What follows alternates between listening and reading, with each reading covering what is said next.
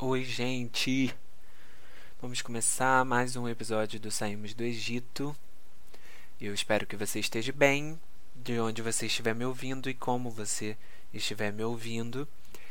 E já para irmos para o assunto de hoje, é, na semana passada eu lancei o episódio, né, falando sobre sobre os dias ali que antecediam a Páscoa, né, que era a morte e a ressurreição de Jesus. E eu ainda queria continuar um pouco dentro desse assunto, que é a morte e o sacrifício redentor de Jesus na cruz, mas de uma maneira um pouco diferente. É, nós estamos né, entrando agora no final de semana da Páscoa e eu confesso que durante a semana eu não sabia muito bem o que falar.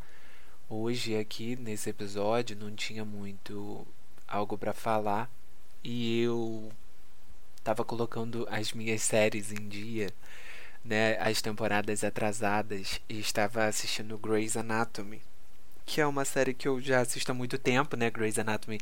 Se você que está me ouvindo acompanha, sabe que é uma série enorme, de muitos anos, com muitas temporadas, e eu estava atrasado em alguma dessas temporadas e estou colocando elas em dias, em dia. E aí eu assisti um episódio e nos episódios de Grey's Anatomy, para quem conhece, sabe, quem não conhece, é, nos episódios tem sempre uma narração, geralmente é da protagonista, da Meredith, né? Ela começa e termina o episódio fazendo, dando uma narração. E ela falou uma frase, um ditado muito interessante em um dos episódios que eu estava assistindo, e aquele ditado ficou martelando na minha cabeça, e aí eu, eu consegui chegar até o tema do episódio de hoje. E aí, né, do, do que eu gostaria de falar no episódio de hoje. E o ditado que ela disse era que o sangue é mais grosso do que a água. Né? Ela, ela falava um pouco sobre esse ditado. Eu, particularmente, não conhecia. Eu não sei se você que está me ouvindo já ouviu esse ditado de algum jeito, de alguma maneira.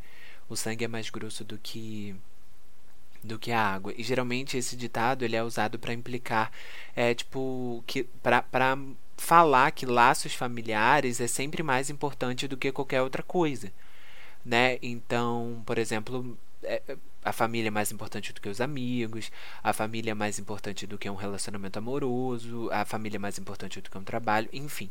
Geralmente usa esse ditado quando querem falar sobre isso, né? O sangue é mais grosso do que a água.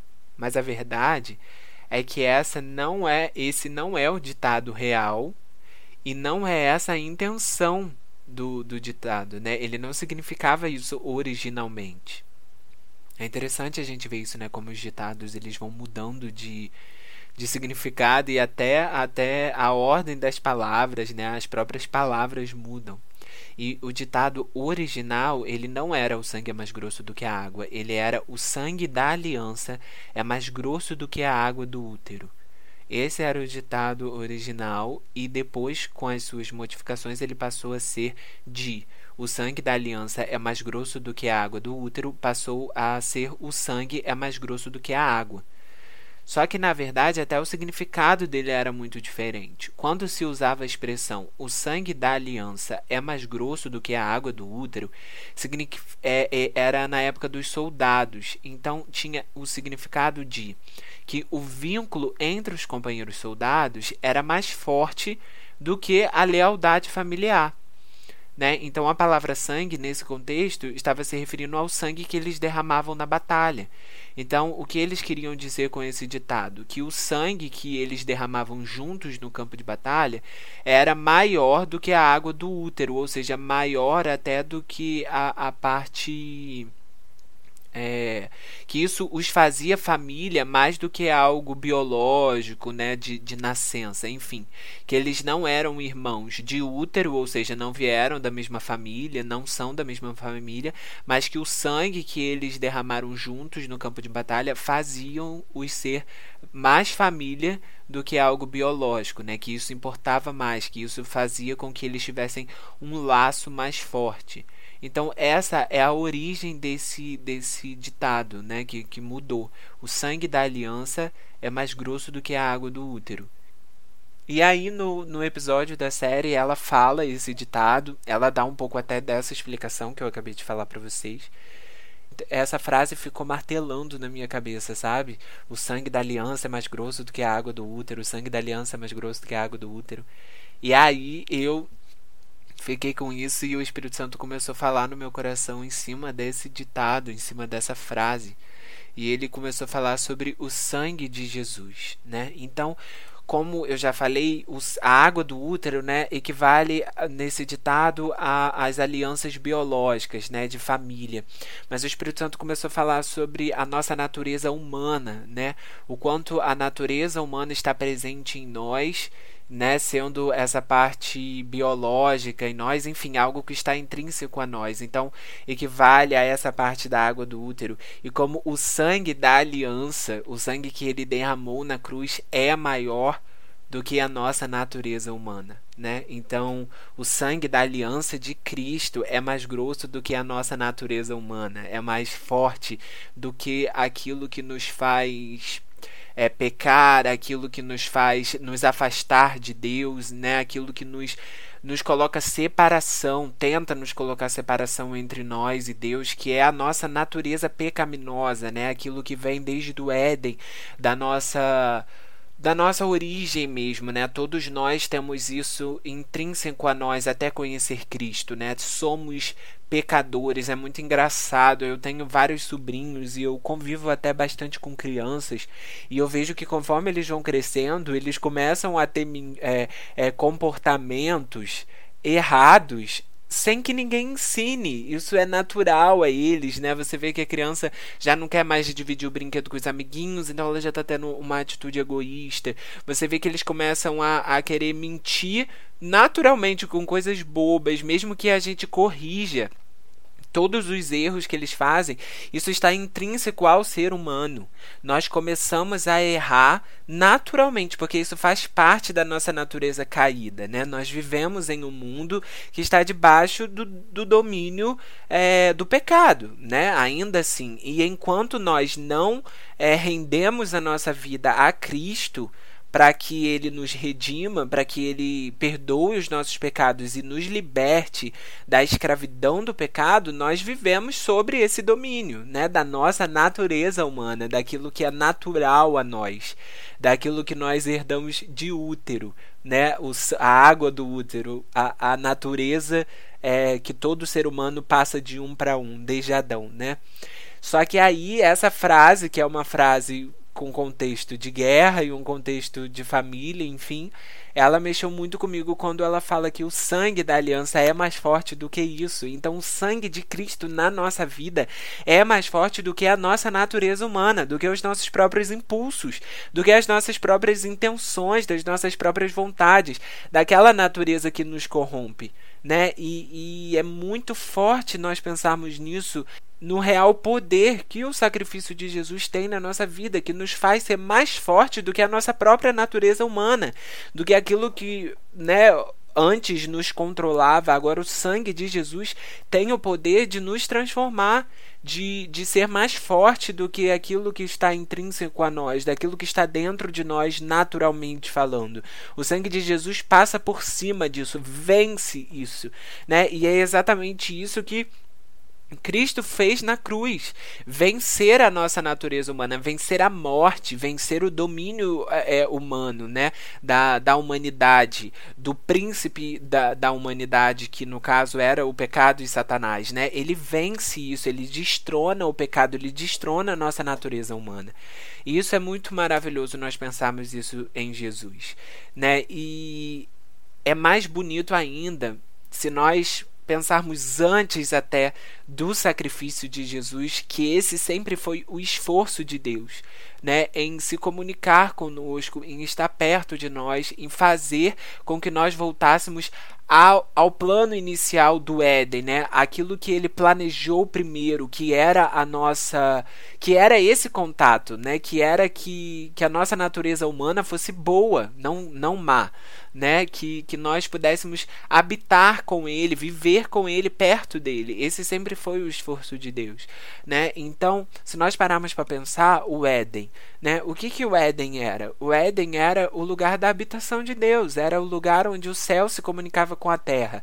Né? Nós cantamos muito isso, falamos muito sobre isso hoje em dia, né? Deixa o céu descer, que o céu invada a terra, que a tua vontade seja feita na terra como é feita no céu. A própria oração do Pai Nosso fala sobre isso, né? E o Éden era exatamente essa representação, né? A representação do reino de Deus é, de maneira bem real e forte né? O próprio Deus se comunicando com o homem de maneira natural, sendo a habitação. O, o Éden era o lugar da habitação de Deus, né? E como eu já falei aqui, como você já sabe, o pecado entrou no mundo e fez com, com que isso acabasse, com que a habitação de Deus não pudesse mais existir naquele lugar, né? com que o homem tivesse, tivesse separado de Deus. E então Deus rapidamente arruma um jeito mesmo, né, de se comunicar com o homem novamente. Então ele vai e, e dá a Moisés as diretrizes para a construção do tabernáculo. E o tabernáculo nada mais era do que o lugar da habitação de Deus, né? A arca da aliança, onde Deus descia, sua presença descia no meio do povo.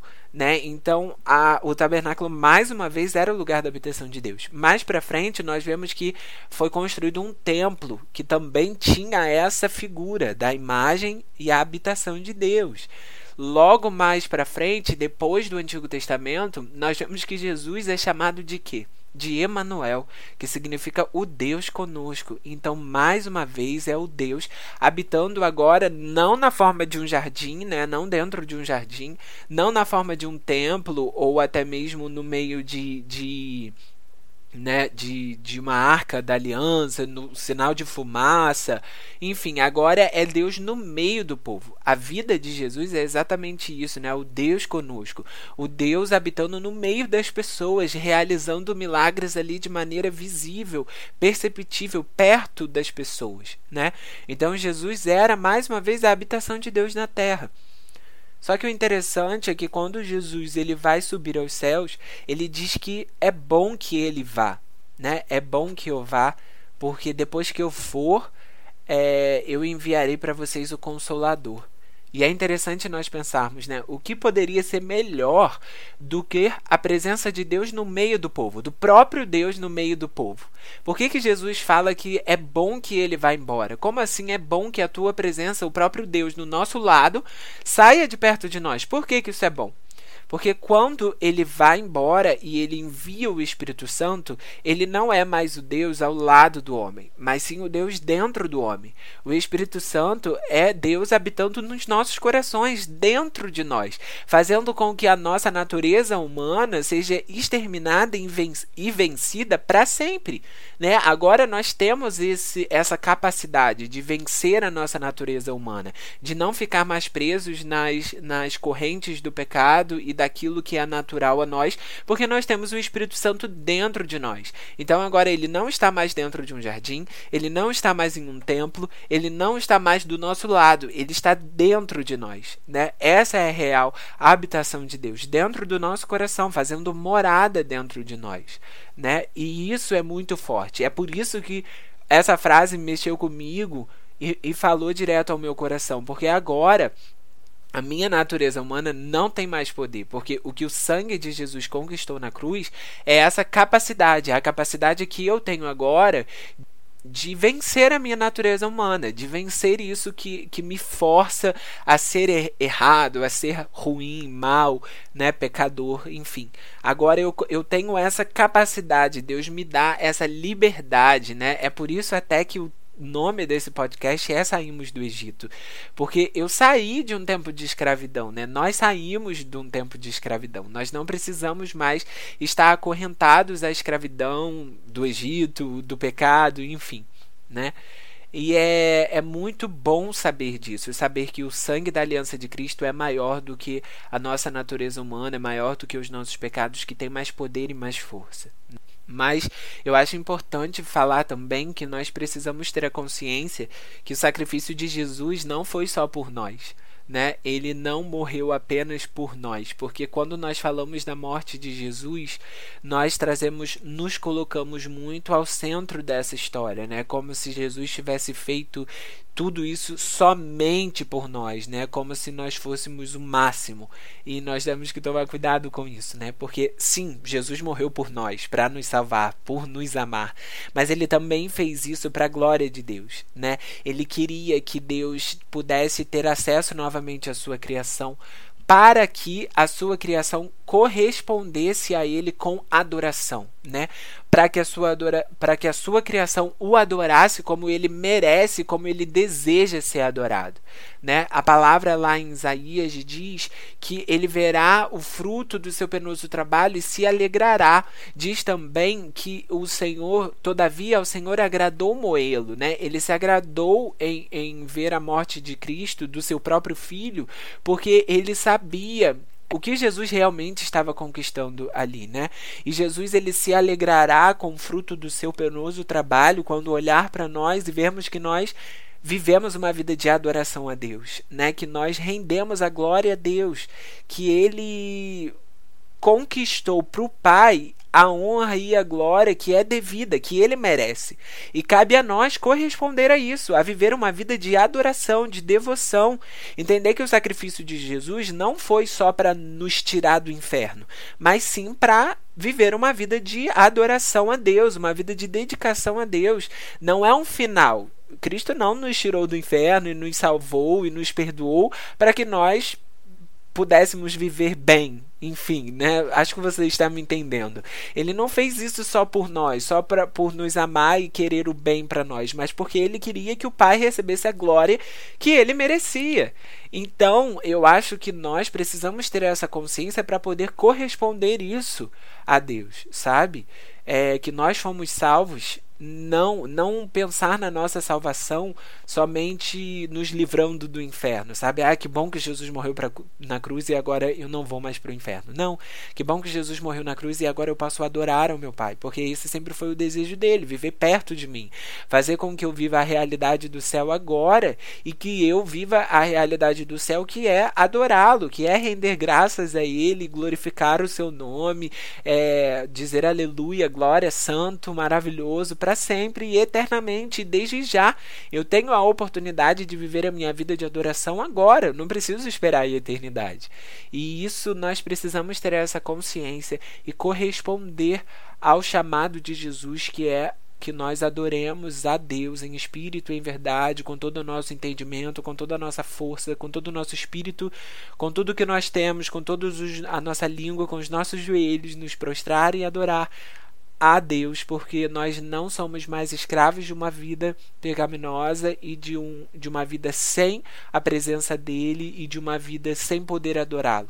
Agora nós temos a liberdade e o privilégio, a oportunidade de viver uma vida de adoração ao nosso Pai que nos criou. Glória a Deus por isso e que essa frase fale no seu coração tanto quanto falou comigo. O sangue da aliança é mais grosso do que a água do útero. Um beijo para você, que você curta é, esse final de semana de Páscoa em adoração a Deus, que você adore ao Senhor com tudo que você tem, com todo o seu coração, com seu corpo, com sua voz, com seu espírito, com a sua alma, e que o Cordeiro receba a recompensa do seu sacrifício através de nós, que é a adoração a Deus para sempre e eternamente. Amém? Um beijo para você, fica com Deus e até a próxima.